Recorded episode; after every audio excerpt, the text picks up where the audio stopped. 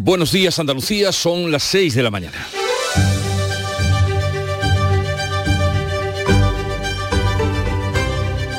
Despierta tu mente, descubre la realidad.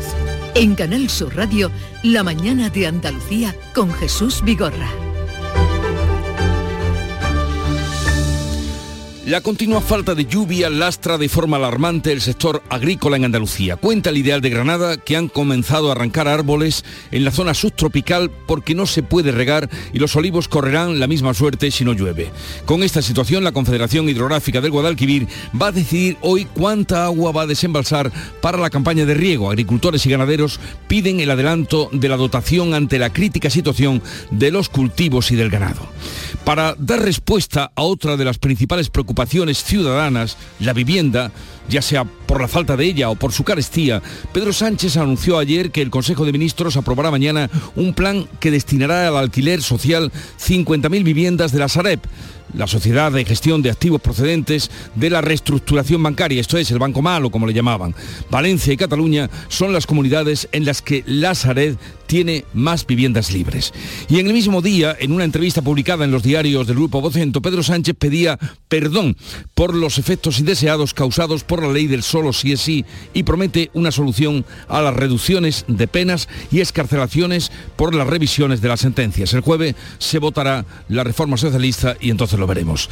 Y en el sistema judicial español vuelve a estallar otra bomba laboral. Después de la larga huelga de los secretarios judiciales, 45.000 funcionarios de justicia de todo el país están llamados hoy a una huelga indefinida en demanda de un aumento salarial igual al que han pactado los letrados. Dos meses duró la huelga de estos, ya veremos en cuánto tiempo resuelven sus cuitas los funcionarios. Y esta noche se, celebra la entrega de los premios más de teatro por primera vez en Cádiz. La cita será en el Gran Teatro Falla, bajo el lema Los Max del Porvenir. La conducirán la ceremonia la actriz y directora Ana López de las Chirigóticas de Cádiz y el actor y director José Troncoso. Suerte para los premiados con la manzana de brosa. En Canal Sur Radio, La mañana de Andalucía con Jesús Vigorra. Noticias. ¿Qué les vamos a contar con Manuel Pérez Alcázar? Manolo, buenos días. Buenos días, Jesús Vigorra. Y vamos al tiempo para hoy. Lunes este 17 de abril en el que lamentablemente no podemos contar que la semana empiece con precipitaciones. Vamos a tener cielos despejados, vientos en general de levante que serán fuertes en Cádiz con rachas ocasionalmente muy fuertes. Van a bajar las temperaturas mínimas. Las máximas siguen sin cambios, oscilando entre los 22 grados de Málaga y los 32 de Sevilla. Pues de ahí que la Confederación del Guadalquivir decida hoy si adelanta las dotaciones de riego para salvar lo que se pueda de la situación crítica de varios cultivos. La de este lunes es la segunda comisión de desembalse del año. En marzo previó una dotación máxima de 700 metros cúbicos por hectárea. La Confederación estima que ante la ausencia de lluvias se van a mantener las restricciones. El secretario general de la Asociación de Comunidades de Regantes, Pedro Parias, ha reclamado en Canal Sur Radio ayuda de las administraciones ante las restricciones en las dotaciones para el riego. Una dotación que va a generar eh, mucho daño, mucho daño económico, mucho daño social, también daño medioambiental. Tenemos que prepararnos en lo posible para optimizar al máximo los pocos recursos que se van a utilizar. El primer trimestre del año acumula un déficit de precipitaciones del 66% respecto a la media histórica. Los embalses de la cuenca están al 25,6% de capacidad. El grupo de trabajo del Parlamento sobre la sequía arranca esta semana y el miércoles el Ministerio ha convocado la mesa para la sequía que reclamaba la Junta. El gobierno anuncia que pondrá en alquiler 50.000 viviendas del Banco Lazarev, el conocido como Banco Malo. El Consejo de Ministros va a aprobar mañana la movilización de 50.000 viviendas de la Sareb, la sociedad que se quedó con el suelo y los pisos de los bancos tras la burbuja inmobiliaria. Pedro Sánchez ha anunciado en un acto del PSOE la medida que pretende hacer frente a la escalada de los precios del alquiler a pesar del límite del 2% que introdujo hace un año. El próximo martes en el Consejo de Ministros y de Ministras vamos a aprobar la movilización de 50.000 viviendas de la Sareb para el alquiler a precio asequible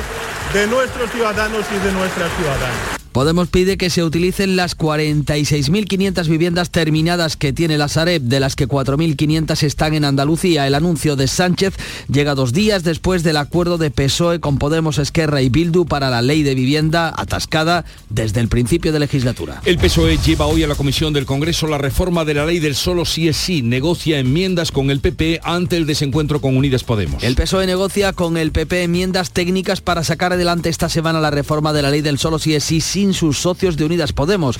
Es una, en, una entrevista, Pedro Sánchez ha pedido perdón a las víctimas afectadas por las rebajas de condena de la ley que impulsó Irene Montero. Desde el PP, Feijó exige ceses. Si realmente se ha equivocado y pide perdón, mañana ha de cesar al gobierno y a los ministros y ministras que han hecho esta chapuza legal que es indignante para las mujeres y para los menores de España. Podemos critica la posible alianza entre PSOE y PP y pide a los socialistas que acepten sus enmiendas. El Poder Judicial eleva a 978 las rebajas de condena y 104 las escarcelaciones. Dani Alves vuelve a declarar ante la jueza por un caso de violencia sexual. El exfutbolista del Barcelona declara petición propia para dar una nueva versión de la presunta violación a una joven en una discoteca de Barcelona por la que se encuentra en prisión preventiva. Ha ofrecido hasta el momento hasta tres versiones. En un primer momento afirmó que no conocía a la joven, aunque posteriormente apuntó a que hubo relaciones, pero de manera consentida. 45.000 funcionarios de la Administración de Justicia están llamados a partir de hoy, lunes, a una huelga indefinida. En Andalucía son 9.000 los llamados a esta huelga del colectivo de gestión y auxilio judicial, médicos forenses y cuerpos especiales del Instituto Nacional de Toxicología. Reclaman al Ministerio una subida salarial similar a la pactada con los letrados, cuya huelga de dos meses obligó a suspender 350.000 juicios y, llegó a, a, provocar retrasos de hasta un año en algunos procesos. La estación de esquí de Sierra Nevada cierra la temporada de invierno con buenas cifras pese a la escasez de nieve. Es la última estación de esquí española en cerrar y se ha despedido este domingo con buenas cifras pese a esa escasez de nieve. Enrique de la Higuera, vicepresidente de la patronal, valora la temporada nos ha permitido pues tener unas ocupaciones eh, importantes y similares a las del año pasado, por lo que en términos generales y de forma global, pues yo calificaría la temporada de positiva. La Dirección General de Tráfico inicia este lunes una campaña de control de velocidad en las carreteras andaluzas que se va a extender hasta el 23 de abril. La campaña tiene como objetivo controlar especialmente tramos de riesgo y los puntos donde la circulación supera el límite establecido y existe un elevado índice de siniestralidad. Siete de cada diez fallecidos se producen en carreteras convencionales. El cumplimiento del límite de velocidad es del 63% en autovías, pero baja al 43% en esas carreteras. Esta mañana será enterrada en Alcaudete, provincia de Jaén, la niña de apenas dos años atropellada el sábado en una calle de la localidad. Alcaudete vive el segundo de los tres días de luto oficial. La investigación continúa abierta, aunque el alcalde del municipio, Valeriano Martín, explica que todo parece confirmar que se trató de un fatal accidente porque el sol deslumbró a la conductora del vehículo implicado. Un accidente en todos los sentidos, porque no hubo ninguna imprudencia, ninguna temeridad por parte de la conductora, de la persona que conducía el coche, un tremendo dolor. Es como el silencio social, ¿no? Es, es, es todo el mundo como ha podido pasar esto. Esta noche se entregan los premios Max de Teatro por primera vez en Cádiz, el certamen de la Sociedad General de Autores y Editores que reconoce lo mejor de las artes escénicas, tiene cita en el Teatro Falla. El grupo Tricicla recibirá el Max de honor por su genialidad en el arte del mimo. La gala va a ser conducida por dos gaditanos, el actor y director José Troncoso y la directora, actriz y dramaturga Ana López Segovia, componente de Las Niñas de Cádiz. Las obras con más candidaturas son Yerma y El Bosque y el grupo catalán Tricicla, como decimos, que va a recibir ese Max de honor. En deportes, el Sevilla gana en Valencia y aleja el descenso. El equipo de Mendilíbar se impuso por 0 a 2 a un rival directo y ya está a 8 puntos del descenso. La Unión Deportiva Almería perdió 2 a 1 en su visita al Atlético de Madrid. En segunda, el Málaga continúa firme con una victoria ante el Cartagena. Ya tiene a 5 puntos la salvación. Y en motociclismo, pleno español en el Gran Premio de las Américas. Riz Rings en MotoGP, Pedro Acosta en Moto 2 e Iván Ortolá en Moto 3 se hicieron con el triunfo. Vamos ahora a ver cómo refleja este día, este lunes 17 de abril, la prensa que ya ha leído revisado y resumido para ustedes, esto es lo más importante. Ramón, hola, Paco ya Ramón. Mucho, ya mucho decir, Jesús, buenos Paco días. Ramón, buenos días. Bueno, pues la sequía, el anuncio de Sánchez de alquilar 50.000 viviendas del Banco Malo el avance de la pre-campaña electoral en la que nos encontramos a mes y medio, a seis semanas de las próximas elecciones municipales son algunos de los asuntos más destacados este lunes. Diario de Sevilla, el agua de riego para el campo se va a reducir un 88%. La Confederación Hidrográfica del Guadalquivir celebra hoy la Comisión de Desembalses. Fotografía para la victoria del Sevilla ante el Valencia. Golpe en Mestalla. En Ideal de Granada el campo arrastra más de 80 millones en pérdidas y la sequía amenaza ya al olivar. No habrá cultivos de primavera y se han prohibido segundas cosechas que servían de complemento. Y en el diario Córdoba, la empresa municipal, provincial, mejor dicho, de aguas, en Proaxa, teme que se declare no potable el agua de la colada. Los niveles de carbono orgánico superan el límite que fija la normativa. En la prensa de tirada nacional, el país abre con el titular Sánchez moviliza 50.000 viviendas del Banco Malo para facilitar el alquiler barato. El presidente promete en la antesala del 28M elevar del 3 al 20% el parque público de pisos. El mundo abre a cuatro columnas con un nuevo episodio del caso Negreira o Barça Gate. La consultora KP MG avisó al Barça de que la porta elevó un 102% el pago a Negreira. La auditora advirtió en 2010 a la directiva de Sandro Rosell de este incremento inusual y el Barça mantuvo los pagos ocho años hasta que el árbitro dejó el comité técnico.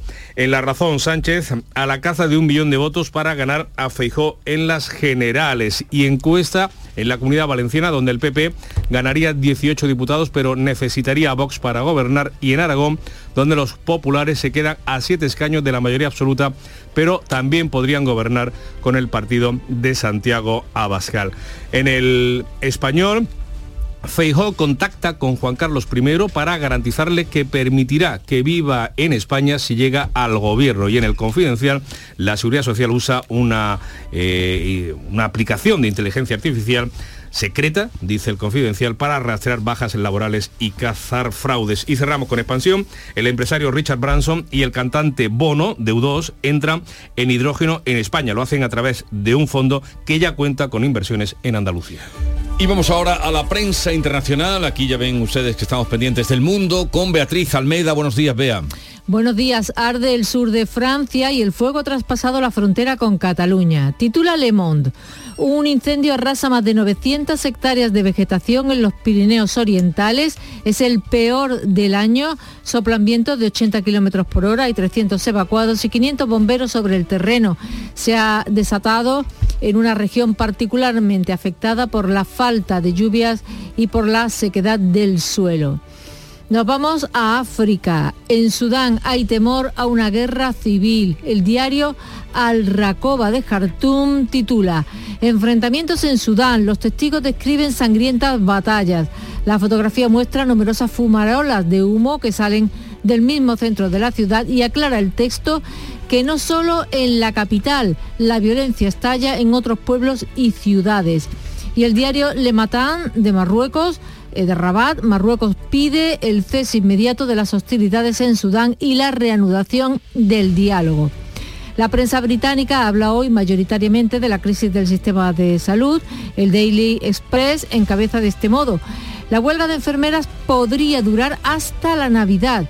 El periódico también cita fuentes de Downing Street que afirman que no hay posibilidad de diálogo mientras siga la huelga.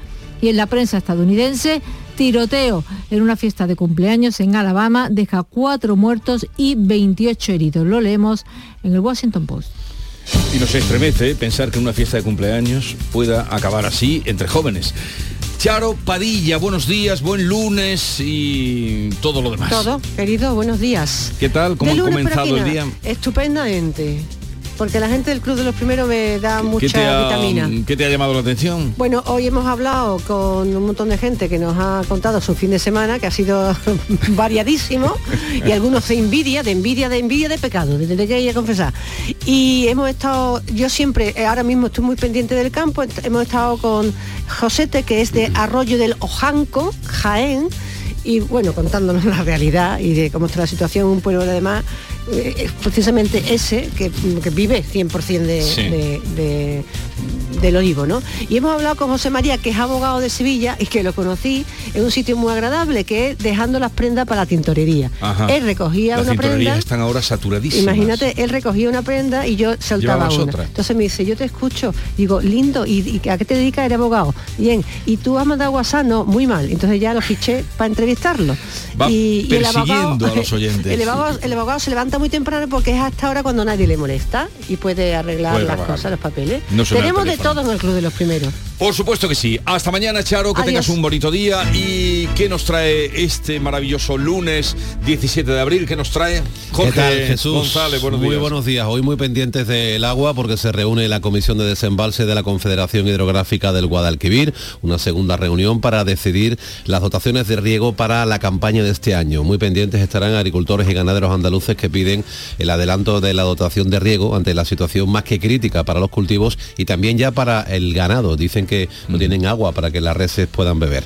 Hoy 45.000 funcionarios de la Administración de Justicia de todo el país están llamados a secundar una huelga indefinida en un principio convocada por la mayoría de los sindicatos de este sector que incluye a los cuerpos de gestión y auxilio judicial, a los médicos forenses, a los cuerpos especiales de toxicología, reclaman una subida salarial. También están de huelga desde la pasada noche los 1.500 trabajadores de la plataforma logística de Amazon en Sevilla.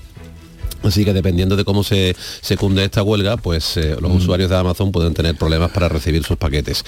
Lo habéis avanzado ya. Hoy la DGT inicia una campaña de control de la velocidad en las carreteras de Andalucía. Se va a extender hasta el día 23 de abril. Se va a controlar especialmente los tramos de riesgo asociados a la velocidad. Hoy declara de nuevo ante la jueza el jugador del Barça, Dani Alves, se encuentra en prisión preventiva, recordamos, acusado de haber violado presuntamente a una joven de 23 años en una discoteca de Barcelona en diciembre pasado.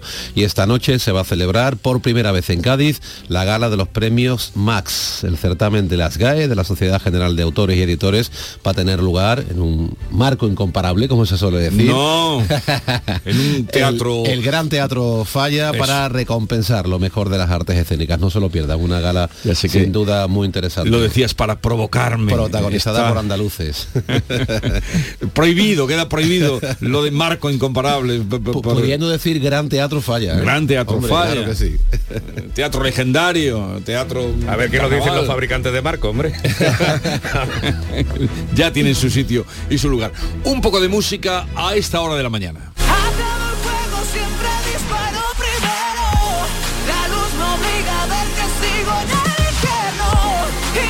ver yo solo quiero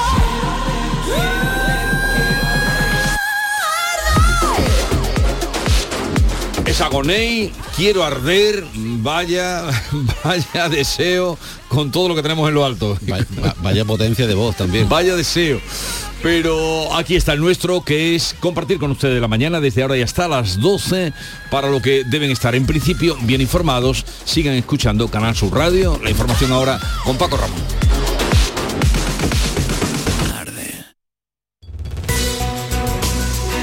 Gustan los chollos? En Rapimueble los tienes así de claros. Dormitorio de matrimonio solo 149 euros. Composición juvenil solo 394 euros. Llévate tu chollo al instante y paga en 12 meses sin intereses con la garantía de Rapimueble. Más de 200 tiendas en toda España y en rapimueble.com. La mañana de Andalucía en Canal Sur Radio.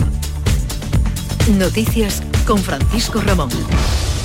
6 y 18 minutos, ha llegado el día, la Confederación Hidrográfica del Guadalquivir se reúne hoy para decidir la segunda comisión de desembalse de este año y así mm, dar eh, luz verde a las dotaciones de riego para la campaña de esta primavera. Agricultores y ganaderos andaluces están pidiendo el adelanto de la, de la dotación de riego prevista para el próximo mes de mayo ante la situación crítica que a día de hoy viven sus cultivos y el ganado.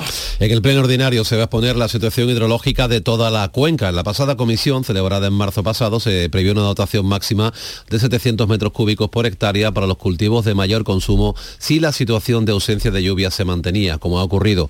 Ante la falta de precipitaciones, se estima desde la Confederación que las restricciones serán las previstas ya en marzo. Desde la Asociación de Comunidades de Regantes de Feragua, su secretario general Pedro Parias ha reclamado aquí en Canal Sur Radio ayuda de las administraciones ante las restricciones en las dotaciones para el riego.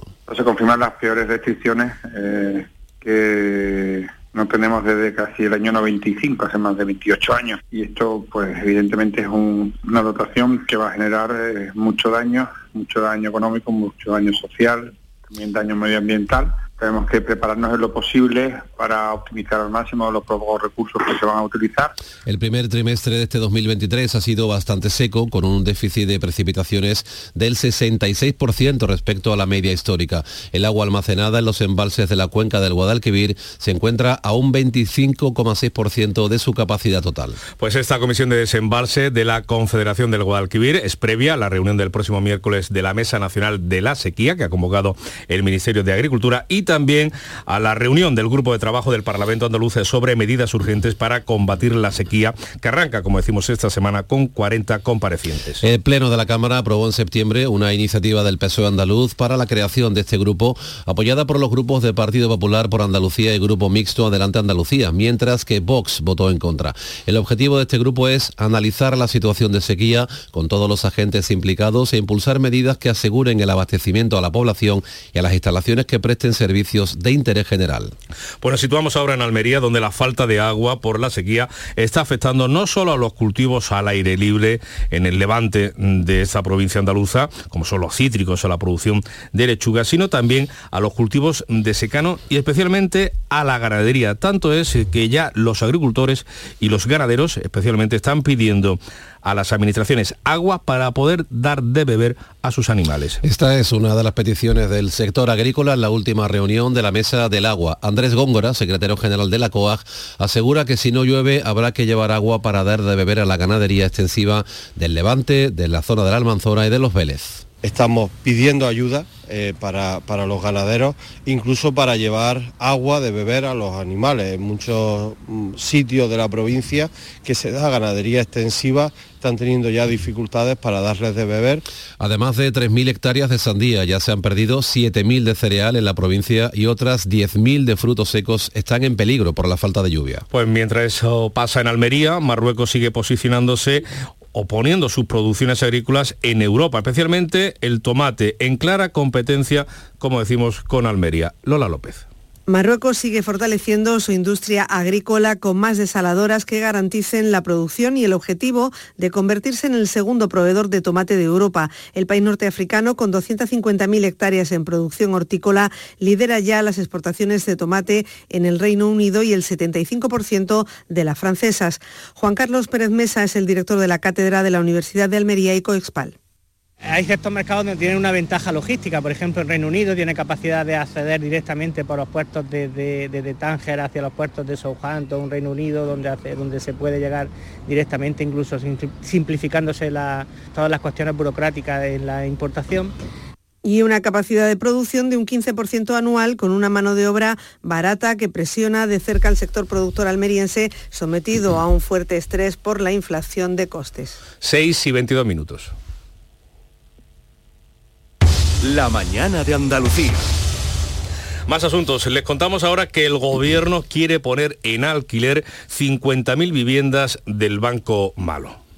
El Consejo de Ministros va a aprobar mañana martes la movilización de 50.000 viviendas de la Sareb, la sociedad mixta que se quedó con el suelo y con los pisos de las entidades financieras tras el estallido, de la burbuja inmobiliaria. El Gobierno busca hacer frente a la escalada de los precios del alquiler a pesar del límite del 2% que introdujo hace ahora un año. Hoy los precios están en máximos históricos según los diferentes portales inmobiliarios. El plan de 50.000 viviendas para, pasa a poner 21.000 a disposición de los municipios y las comunidades autónomas revisar otras 14.000 como alquiler social, aunque a día de hoy están habitadas, y construir 15.000 más. Lo ha anunciado el presidente del Gobierno, Pedro Sánchez, durante un acto del PSOE en Valencia, tras el acuerdo la semana pasada para sacar adelante la nueva ley de vivienda. Quiero deciros que en la semana en la que hemos aprobado la primera ley de la democracia de la vivienda, vamos a ir más allá. Y que el próximo martes en el Consejo de Ministros y de Ministras vamos a aprobar la movilización de 50.000 viviendas de la Sareb para el alquiler a precio asequible de nuestros ciudadanos y de nuestras ciudadanas. Este anuncio ha sido aplaudido por su socio de gobierno, sin embargo, la secretaria general de Podemos y ministra de Derechos Sociales, Ione Belarra, ha pedido utilizar todas las viviendas en manos de la Sareb. Y desde luego pensamos que no solo estas 50.000, sino todas las viviendas que están en la Sareb deberían formar parte de ese parque público de vivienda en alquiler, sabiendo que España es uno de los países de la Unión Europea que tiene un parque público más pequeño. En la actualidad, la Sareb tiene, según su propia página web, 46.542 viviendas terminadas, de las que 4.544 están en Andalucía, 14.202 en construcción, de ellas 3.194 en nuestra comunidad y además cuenta con 24.000 solares. Pues otro asunto destacado de esta semana será la llegada de la reforma de la ley del solo sí es sí al Congreso. El PSOE negocia con el Partido Popular enmiendas técnicas para sacar adelante esta semana, como decimos, esa reforma del texto de la ley del solo sí es sí, sin contar con sus socios de gobierno ni de investidura. La ponencia traslada este lunes el nuevo texto a la Comisión del Congreso. Los socialistas negocian ya esas enmiendas técnicas con el PP para que la reforma de la ley pueda aprobarse en el pleno de este jueves, a pesar de que no cuenta con el respaldo de Unidas Podemos, que ha planteado sus propias enmiendas. En una entrevista en El Correo, Pedro Sánchez ha pedido perdón a las víctimas afectadas por las rebajas de condena que ha facilitado la ley. El presidente, no obstante, considera que la norma impulsada por Unidas Podemos sitúa a España en la vanguardia de protección a las víctimas de una agresión sexual. Si hay que pedir perdón a las víctimas, yo pido perdón a las víctimas por estos efectos indeseados. Pero creo que eh, ningún diputado, incluso de los grupos parlamentarios que hayan eh, votado en contra de esta ley del sí es sí, está de acuerdo con rebajar las penas a eh, los agresores sexuales. Por su parte, el líder del PP, Alberto Núñez Feijóo, ha pedido a Pedro Sánchez que cese a los ministros responsables de la ley del solo sí es sí si quiere pedir perdón y ser creíble. Feijóo ha calificado la ley como chapuza y subraya que no fue un error sino un acto, dice, de soberbia. Y ahora resulta que aparece en las urnas y dice que se ha equivocado y pide perdón. Si realmente se ha equivocado y pide perdón, mañana ha de cesar al gobierno y a los ministros y ministras que han hecho esta chapuza legal que es indignante para las mujeres y para los menores de España. Si realmente quiere ser creíble, césale. Podemos critica la posible alianza entre PSOE y Partido Popular. Su secretaria de organización, Lilith Bestringe, pide a los socialistas que acepten sus enmiendas y se sumen a la mayoría progresista. Todavía estamos a tiempo de que el Partido Socialista eh, digamos, decida tomar el camino correcto y el camino del feminismo eh, en ese sentido y lo que nos preocupa es pues, que desarrollo, saque adelante una reforma apoyándose en el Partido Popular o en Vox. Pues este lunes declara mm, de nuevo ante la juez eh, el exjugador del Barcelona, Dani Alves, que se encuentra, ya saben ustedes, en prisión preventiva, acusado de haber violado presuntamente a una joven de 23 años en una discoteca de la ciudad condal el pasado mes de diciembre. Alves va a declarar a petición propia para dar una nueva versión de lo ocurrido en la discoteca Saturn. En anteriores declaraciones ofreció hasta tres versiones diferentes, ya en un primer momento afirmó que no conocía a la joven, aunque posteriormente apuntó a que hubo relaciones pero de manera manera consentida. La ley permite a una persona investigada poder declarar cuantas veces considere oportunas durante su proceso judicial. 6 y casi 28 minutos. La mañana de Andalucía. Toda Andalucía y toda tu radio van contigo, cuando quieras y donde quieras. Porque la app de Canal Sur Radio tiene todas nuestras cadenas, con todos los programas que te gustan, las emisiones en directo y tus podcasts. En casa, en el trabajo, haciendo deporte, de compras, paseando. Descárgatela. Tienes todo Canal Sur Radio, Radio Andalucía Información, Canal Fiesta, flamencoradio.com y Canal Sur Radio Música para ti. Toda Andalucía y toda tu radio van contigo. Más Andalucía. Más Canal Sur Radio.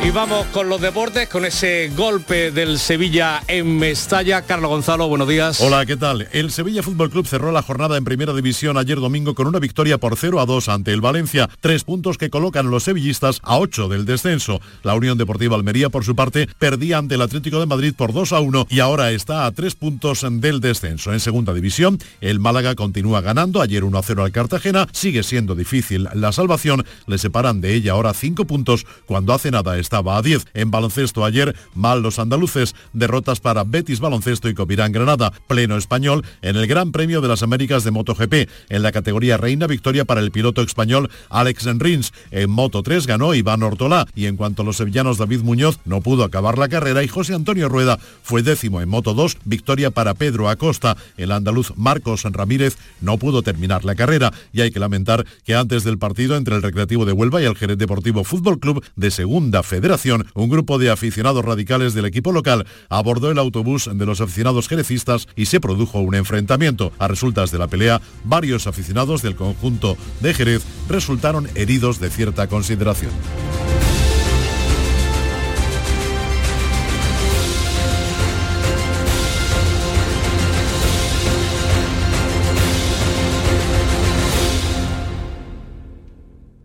Canal Sur Radio, la radio de Andalucía.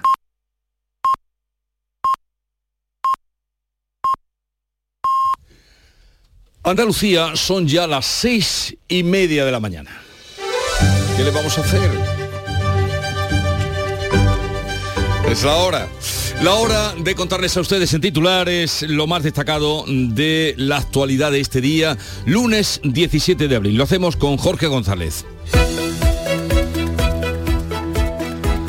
La Confederación Hidrográfica del Guadalquivir decide hoy si adelanta las dotaciones de riego previstas para esta primavera. Agricultores y ganaderos reclaman ese adelanto ante la situación crítica de cultivos y ganado. En el levante almeriense los ganaderos piden agua ya para poder dar de beber a sus animales. El gobierno pondrá en alquiler 50.000 viviendas del llamado Banco Malo. El Consejo de Ministros aprobará mañana la movilización de más de 50.000 viviendas de la Sareb. En la actualidad, la sociedad que se quedó con el suelo y con los pisos de los bancos tras la burbuja inmobiliaria posee 46 6.500 viviendas terminadas, de las que 4.500 están en Andalucía. PSOE y PP negocian la reforma de la ley del solo sí es sí. Los socialistas tratan con los populares enmiendas técnicas para sacar adelante el nuevo texto sin el apoyo de Podemos, que había consensuado otra propuesta con Esquerra y Bildu. El presidente del gobierno pide perdón a las víctimas y Feijó le exige ceses en el Ejecutivo. Más de 45.000 trabajadores de la Administración de Justicia, 9.000 en Andalucía, están llamados hoy a una huelga indefinida. Los sindicatos han convocado paros matinales de tres horas todos los días para exigir mejoras salariales como la conseguida por los letrados tras dos meses de movilizaciones. Critican que el Ministerio no quiere negociar. Cádiz acoge esta noche en el Teatro Falla la gala de los premios Max de las Artes Escénicas. La ceremonia será dirigida por los gaditanos Ana López y José Troncoso. Las obras con más candidaturas son Yerma y El Bosque. Tricicle recibirá el premio de honor por su genialidad en el arte del mimo. ¿Y en cuanto al tiempo para hoy? Pues un día más, cielos despejados, no se prevé lluvia en absoluto. Vientos en general de levante, soplará fuerte en Cádiz con rachas que pueden ser muy fuertes. Van a bajar las temperaturas mínimas, las máximas apenas van a cambiar, van a oscilar entre los 22 grados que se van a alcanzar en Málaga y los 32 de Sevilla.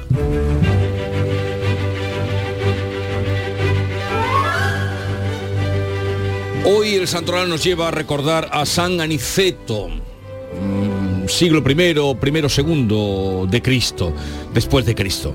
Fue el Papa número 11 de la Iglesia Católica. En tiempos de este Papa se decía que había dos principios. El bueno era Dios y el espíritu maléfico creó el mundo, la materia y el cuerpo. Tal día como hoy, de 1492, tal día como hoy de 1942, era 17 de abril. ¿Esta música os dice algo? Me inspira, me inspira. Te inspira, te inspira, vale, pues sigue que te voy a seguir que contando. la música me tiene que inspirar. Si no sé cuál es. Tal día como hoy los reyes católicos firmaron en Santa Fe, en Granada, las capitulaciones llamadas de Santa Fe, que establecían el primer convenio y las concesiones para Cristóbal Colón en la víspera de su primer viaje. Por cierto, esa fue, esta fue la fecha elegida para la inauguración de la Expo 92, pero fue cambiada porque coincidía en Viernes Santo. Entonces, claro. había que Y se pasó al lunes.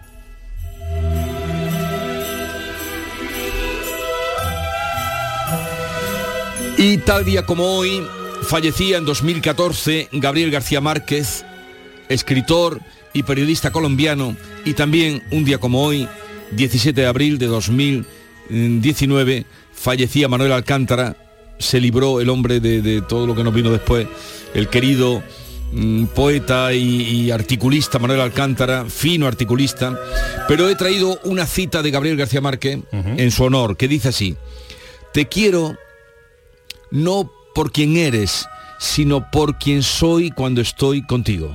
acaban de despertarse a la noticia de que soy premio Nobel. Es una sensación muy rara. Todavía no estoy seguro de que he despertado.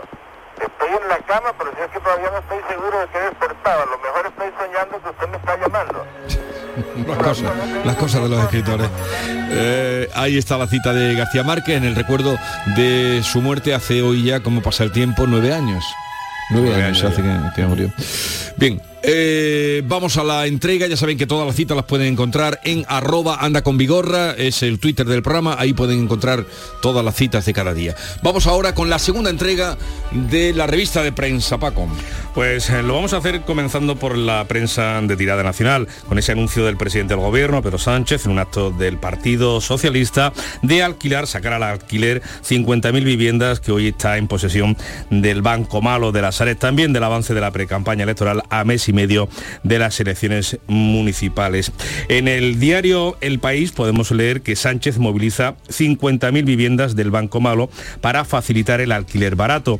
El presidente promete en la antesala del 28M, así dice el periódico, elevar del 3 al 20% el parque público de pisos. También el diario de Prisa cuenta que la policía escruta el archivo de ETA para sortear el silencio de la cúpula. Las fuerzas de seguridad buscan pistas en documentos y declaraciones para reforzar la vía abierta contra la banda terrorista en la audiencia. En el mundo leemos a cuatro columnas un nuevo episodio del caso Negreira o Barça Gate.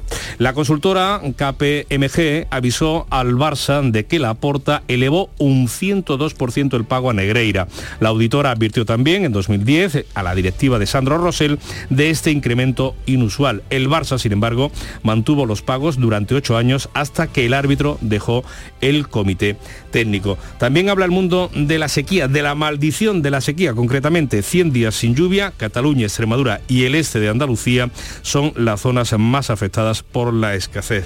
Lunes de encuesta en el mundo de cara a las elecciones autonómicas, Sigma 2, Paje perdería la mayoría absoluta y dejaría Castilla-La Mancha en manos de PP y Vox. Encuestas también podemos ver en La Razón, donde dicen que eh, los estudios demoscópicos que han realizado, la comunidad valenciana eh, podría ca- caer en manos del PP, que subiría 18 diputados, pero necesitaría a Vox para gobernar. Y en Aragón, un escenario similar, donde los populares se quedan a siete escaños de la mayoría absoluta, pero también podrían gobernar con el partido de Santiago Abascal. En los digitales, el español Feijó contacta con Juan Carlos I para garantizarle que permitirá que viva en España si llega al gobierno. El líder de la oposición sitúa entre sus prioridades, si llega a la Moncloa, como decimos, restaurar, entre comillas, dice el español, la figura del rey emérito en España. El confidencial, la seguridad social usa un arma de inteligencia artificial secreta, un arma entre comillas, para rastrear bajas laborales y cazar fraudes. Desde 2018 utiliza esta tecnología, dice el periódico, para gestionar las bajas laborales. Una investigación de Lighthouse Reports y el Confidencial revela los detalles de este sistema predictivo sobre el que apenas hay información. En expansión, en el diario económico, en el periódico Salmón, leemos que el empresario Richard Branson, de por ejemplo, entre otros, iniciativa Virgin, y el cantante Bono de U2 entran en hidrógeno en España. The Rice Fund, un fondo de inversión de conocidos multimillonarios, se apuntan al futuro del hidrógeno con el primer gran plan independiente de las grandes compañías energéticas, cuyo grupo ya cuenta con inversiones en nuestro país, también en Andalucía. En los diarios em, de editados en Andalucía, el ABC de Sevilla sigue hoy con su batalla por la limpieza en la capital hispalense. Lipasán no pasa por aquí, es el titular elegido. El periódico comprueba sobre el terreno de lunes a viernes. El Estado dice de suciedad de la ciudad en distintos puntos de Sevilla que no ataja la empresa de limpieza pública del ayuntamiento.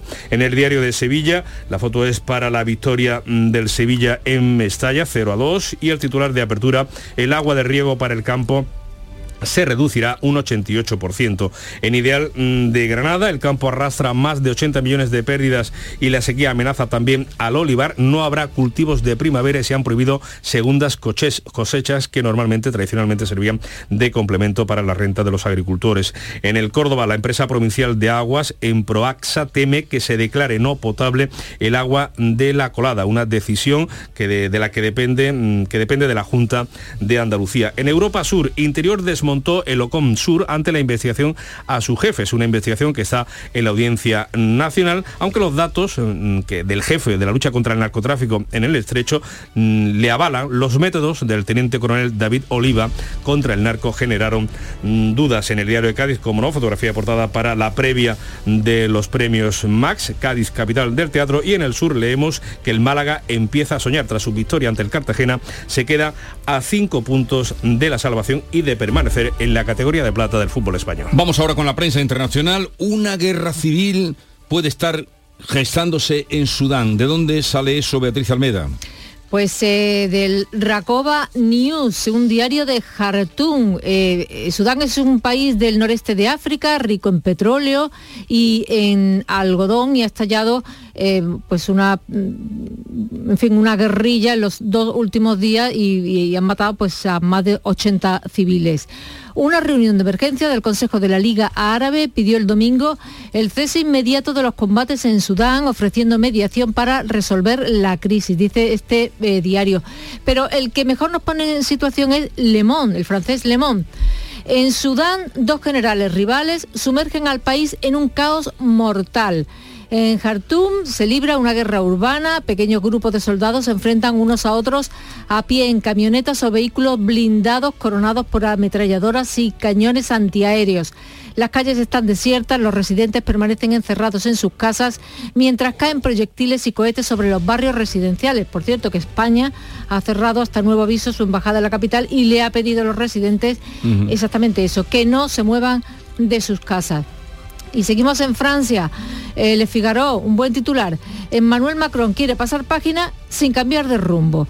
Este lunes va a dirigirse a los franceses por televisión para intentar relanzar su mandato y salir de la crisis social y política causada por la reforma de las pensiones. Y leemos también eh, que un incendio arrasa más de 900 hectáreas de vegetación en los Pirineos Orientales. Es el peor del año, con 300 evacuados y 500 bomberos. Y la prensa internacional cuenta como dos personajes de la extrema derecha se encuentran hospitalizados, uno en Francia y otro en Italia. Ya saben ustedes quiénes son. Pues sí, los dos son muy mayores. Ya Marine Le Pen, de 94 años, hospitalizado tras un infarto, titula el francés Le Figaro, el expresidente del Frente Nacional y padre de Marine Le Pen, sufrió un ataque al corazón el sábado por la noche.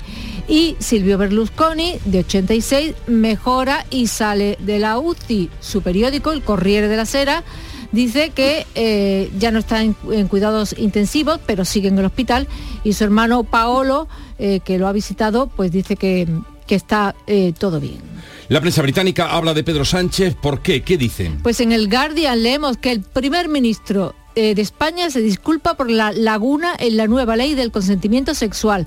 Pedro Sánchez pide perdón a las víctimas tras el cambio que permite a algunos infractores reducir las penas. Y en Japón ayer hubo un ataque al primer ministro Kishida, una explosión llenó de humo el lugar donde estaba dando un discurso y tuvo que ser evacuado. Hay miedo en el país y además con razón, porque mm. eh, no sé si os recordáis, si os acordáis de que el ex primer ministro, el anterior Shinzo Abe, fue asesinado de dos disparos en julio mientras daba un discurso en la calle. El diario Asahi Shimbun detenido un joven de 24 años, desempleado, que portaba dos bombas, una no explosionó. Bueno, fíjate además el asesinato que ha habido en la India. ¿Mm?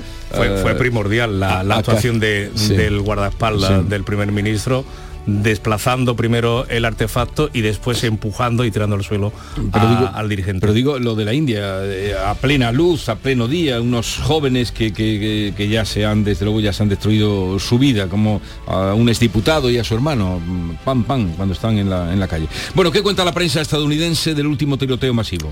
Pues hay que buscarlo para encontrarlo, porque van ya 160 tiroteos en lo que va de año y ya no es noticia de apertura. En el Washington Post leemos así en chiquitito, eh, tiroteo en fiesta de cumpleaños en Alabama que deja cuatro muertos y 28 heridos. Y entre los fallecidos, y esto es que es como de, muy típico, ¿no? Como de película, de telefilme de la serie norteamericana, ¿no?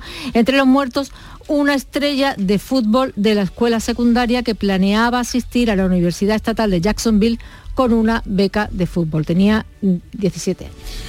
Eh, gracias, Bea, que tengas un buen día. Son las 6.43 minutos. Sigue ahora la información con Paco Ramos. Hace 10 años, Renault abrió camino a los coches eléctricos. Hoy entramos en una nueva era con Renault Megane E-Tech 100% eléctrico, 220 caballos o 160 kilovatios. Ahora con entrega inmediata y 3 años de mantenimiento incluidos. Condiciones en Renault.es y muévete sin restricciones por la zona de bajas emisiones con la gama Renault e-Tech. Descúbrelo en la red Renault de Andalucía. Cercanía. Las historias que pasan en nuestra tierra. Andalucía en profundidad. Actualidad. El cafelito de siempre. Así es la tarde de Canal Sur Radio con Mariló Maldonado. Tres horas para disfrutar de una radio emocionante. Andalucía, son las 3 de la tarde. La tarde de Canal Sur Radio con Mariló Maldonado. De lunes a viernes desde las 3 de la tarde. Más Andalucía. Más Canal Sur Radio.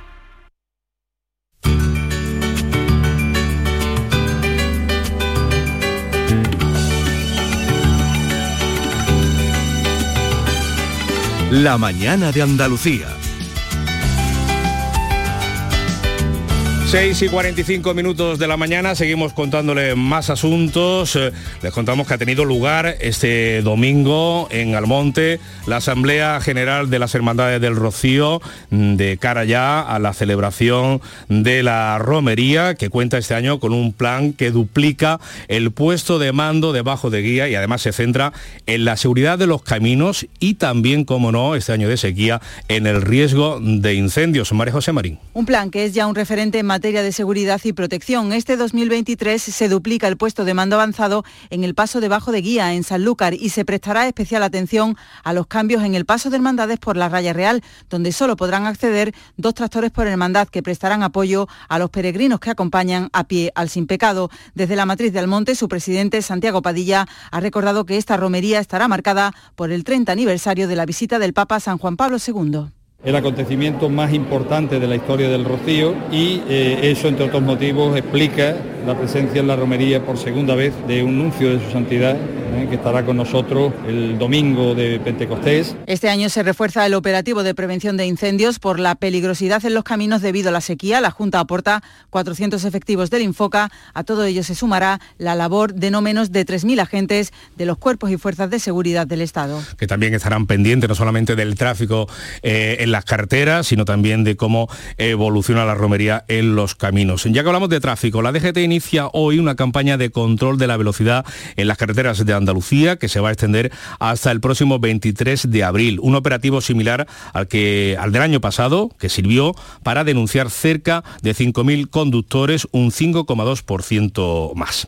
Y les contamos eh, que esta mañana, a eso de las 10 y media, se va a oficiar en Alcaudete, en la provincia de Jaén, el entierro de Margarita, la pequeña de apenas dos años, de la que falleció atropellada el sábado por la tarde en una calle de esta localidad jienense. Alcaudete vive su segunda jornada de los tres días de luto oficial que ha declarado el ayuntamiento, mientras la investigación continúa abierta, aunque todo parece confirmar que se trató de un fatal accidente. Beatriz Mateas. El cuerpo de la pequeña Margarita fue trasladado ayer al tanatorio tras realizarle la autopsia. A la madre, también herida en el accidente, se le ha dado una alta temporal en el hospital para velar a su hija y poder acudir hoy a su entierro, aunque tendrá que volver para ser operada. La otra herida en el atropello, una vecina de 73 años que también intentó salvar a la niña, permanece ingresada. Mientras las banderas a media asta ondean en Alcaudete el dolor por la muerte de una de sus vecinas de apenas dos años. Un accidente donde a priori todo parece fortuito y fruto de la fatalidad, la caída de la tarde y una visita a los abuelos. Mientras la madre cerraba el coche, Margarita cruzó la calle. Otro vehículo venía a pocos metros y la conductora asegura que deslumbrada por el sol, no pudo esquivar a la niña. Empezamos a gritar, para, para, para, ya la muchacha con tan mala suerte de que el sol pues la deslumbró y nada, la chiquilla ha hecho mano su madre, una vecina, y con eso, con tan mala suerte de que ya llegó la madre a pillar a la chiquilla y ya eh, fue el golpe justo a la chiquilla. Margarita falleció en la ambulancia de camino al hospital de Jaén. Cuando me dijeron, más que nada eso, es la pena de que hay una muchacha que la conocemos todos. Continúa abierta la investigación en un pueblo que hoy vive su segunda jornada de los tres días de luto oficial decretados. Y un ciclista de 70 años ha fallecido también este domingo tras sufrir un atropello en el municipio almeriense de Tour. El hombre circulaba por una carretera cuando, por causas que se desconocen, fue arrollado por un turismo. También el cuerpo sin vida de una mujer de 65 años ha sido localizado en la orilla de la playa de las Negras, en la localidad almeriense de Níjar. Por el momento no han trascendido las circunstancias de este fallecimiento, aunque se investiga si la víctima ha podido sufrir un ahogamiento tras arrastrada por un golpe de mar. Y en la agenda del día, la huelga de funcionarios que comienza hoy, son 45.000 los que están convocados eh, en todo el país, 9.000 en Andalucía y esta noche se celebra la gala de los premios Max por primera vez en Cádiz, el certamen de la Sociedad General de Autores eh, y la SGAET tiene cita a partir de las 8 de la tarde en el Gran Teatro Falla, una ceremonia que estará dirigida eh, por dos andaluces, Ana López y también José Troncoso. Nos ha contado López precisamente que es el principio, desde el principio hubo compromiso para que Cádiz y su esencia se plasmaran en la gala. Mostrar un poquito el, corazón de la cultura de Cádiz, de nuestra forma de ser, qué aporta Cádiz al mundo del arte, ¿no? Eso creo que hay un compromiso desde el principio eh, de, que, de que eso estuviera en la gala. Tricicle será el, recibirá el Max de Honor. 7 menos 10 es el tiempo de la información local en Canal Sur Radio.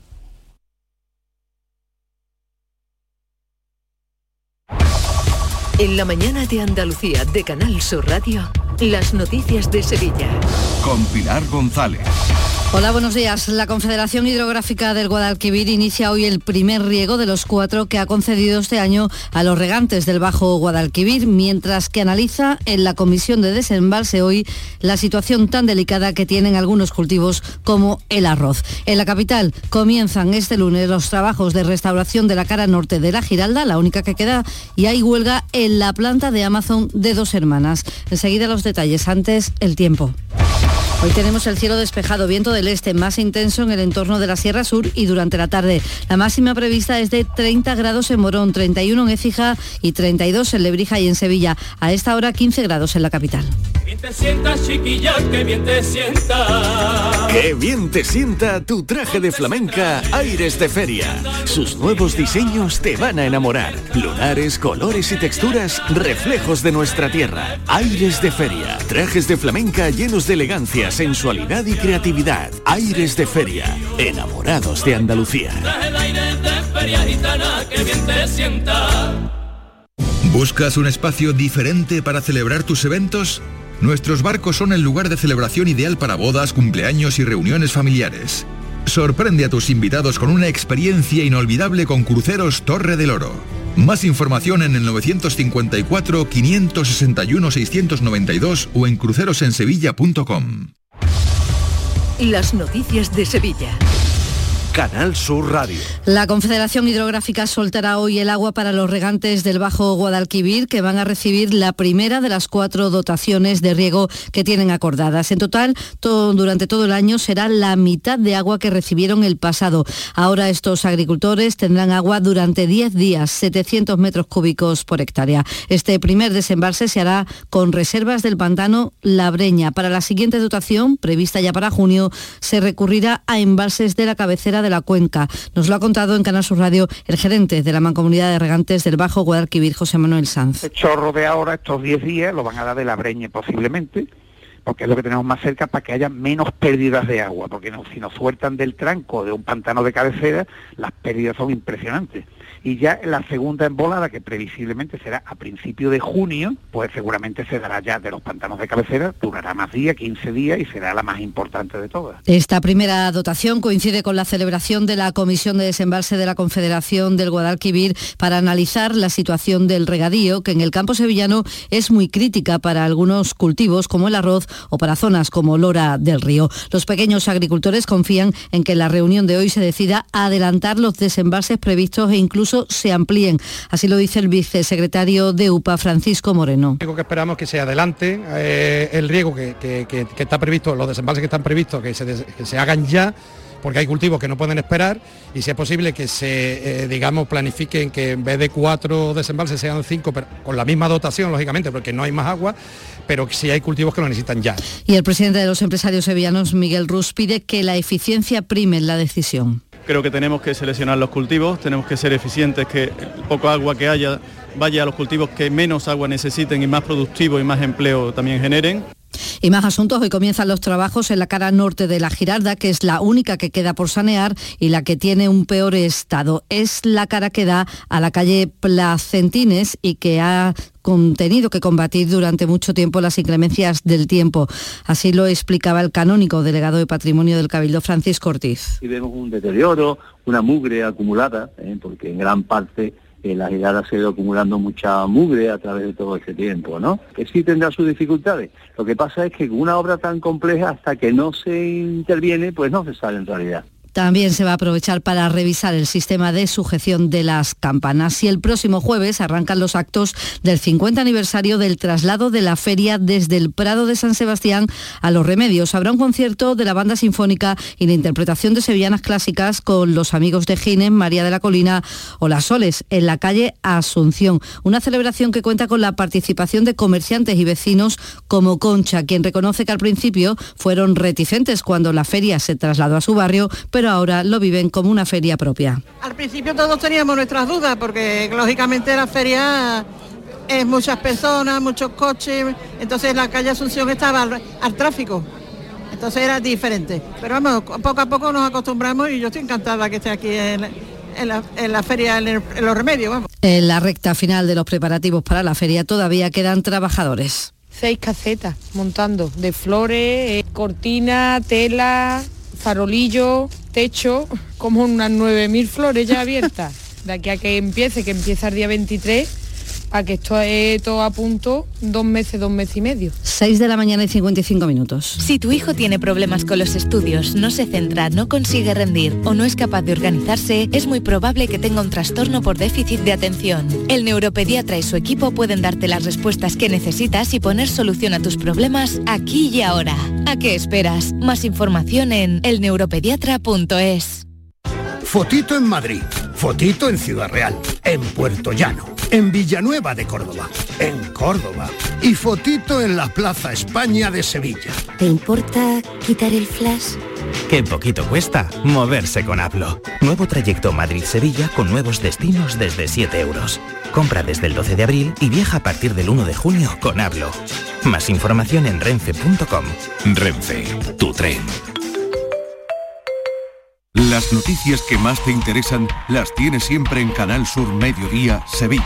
Y este jueves te llegan con el Colegio Oficial de Psicología de Andalucía Occidental, que quiere que conozcas la importancia de la psicología y la buena salud mental en los centros escolares. Canal Sur Mediodía, Sevilla. Este jueves, en directo desde las 12 del mediodía, con la colaboración del Colegio Oficial de Psicología de Andalucía Occidental. En Canal Sur Radio, las noticias de Sevilla. En Crónica Política les contamos que el candidato del Partido Popular a la alcaldía de Sevilla, José Luis Sanz, ha presentado su candidatura a una lista con muchos nombres nuevos, en la que destaca como número 3 un histórico como Juan Bueno y el 4, que es para el que fuera portavoz municipal de Ciudadanos, Álvaro Pimentel. Dice Sanz que es una lista preparada y formada. Hemos presentado una candidatura que reúne experiencia de gestión, profesionalidad, conocimiento del Ayuntamiento de Sevilla, conocimiento de los muchos problemas que tienen nuestros barrios y por tanto conocen también las soluciones a cada uno de esos problemas.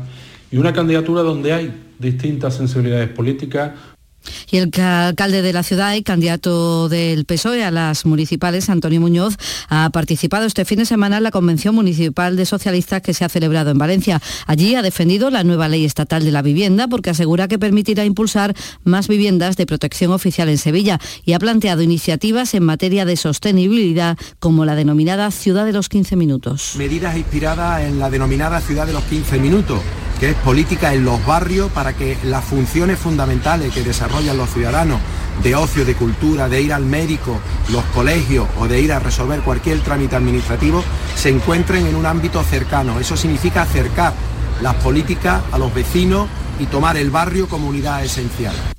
Les contamos también que la policía local ha realizado este fin de semana 213 pruebas de alcoholemia en Sevilla y 9 han resultado positivas. Alcohol que ha estado presente en varios siniestros. Por ejemplo, un conductor de 41 años triplicaba la tasa y salió en marcha atrás de un estacionamiento en Luis Montoto y chocó contra otro coche. En otro caso, un peatón borracho cruzó por un semáforo en rojo y un ciclomotor lo arrolló. Mientras tanto, continúan las pesquisas sobre la pelea multitudinaria que este sábado ocurría en el barrio de Los Bermejales. Los participantes iban con palos, cuchillos y tijeras, entraron en un bar y también pues resultaron afectados clientes del bar que celebraban una comunión. Empezaba a pegar palos en, eh, en, la barra de mostrador y a, y a escupir vasos y a escupir botellas y vamos, yo mm, me he agachado otras veces hasta que me he metido en el cuarto de baño, me he tenido encerrado porque estaba acojonado. Una pelea entre ellos y nos han metido a toda la familia y lo hemos pasado muy mal. Una comunión de un niño, aquí había familia, esto estaba lleno a la terraza, y en laboral les contamos que los trabajadores de la planta de Amazon en Dos Hermanas están llamados desde esta noche a secundar una huelga convocada por UGT y comisiones obreras para denunciar las condiciones laborales de más de 1.500 trabajadores. Vamos con el deporte. Carlos Gonzalo, buenos días. Hola, ¿qué tal? Victoria del Sevilla en Valencia por 0 a 2. Con este triunfo, el conjunto de Mendilibar se sitúa a 8 puntos del descenso directo. Por cierto, que Mendilibar todavía no conoce la derrota al frente del conjunto sevillista. En baloncesto, nueva derrota del Betis Basket, esta vez en Valencia por 87 a 81. Debut un tanto gris de su último fichaje, Jeremy Pargo. Partido 750 como técnico de ACB para Luis Casimiro. Es el tercero en el ranking de entrenadores tras Pedro Y Aito García Reneses. A esta hora tenemos 12 grados en los Palacios, 11 en Alanís, 15 grados en Sevilla.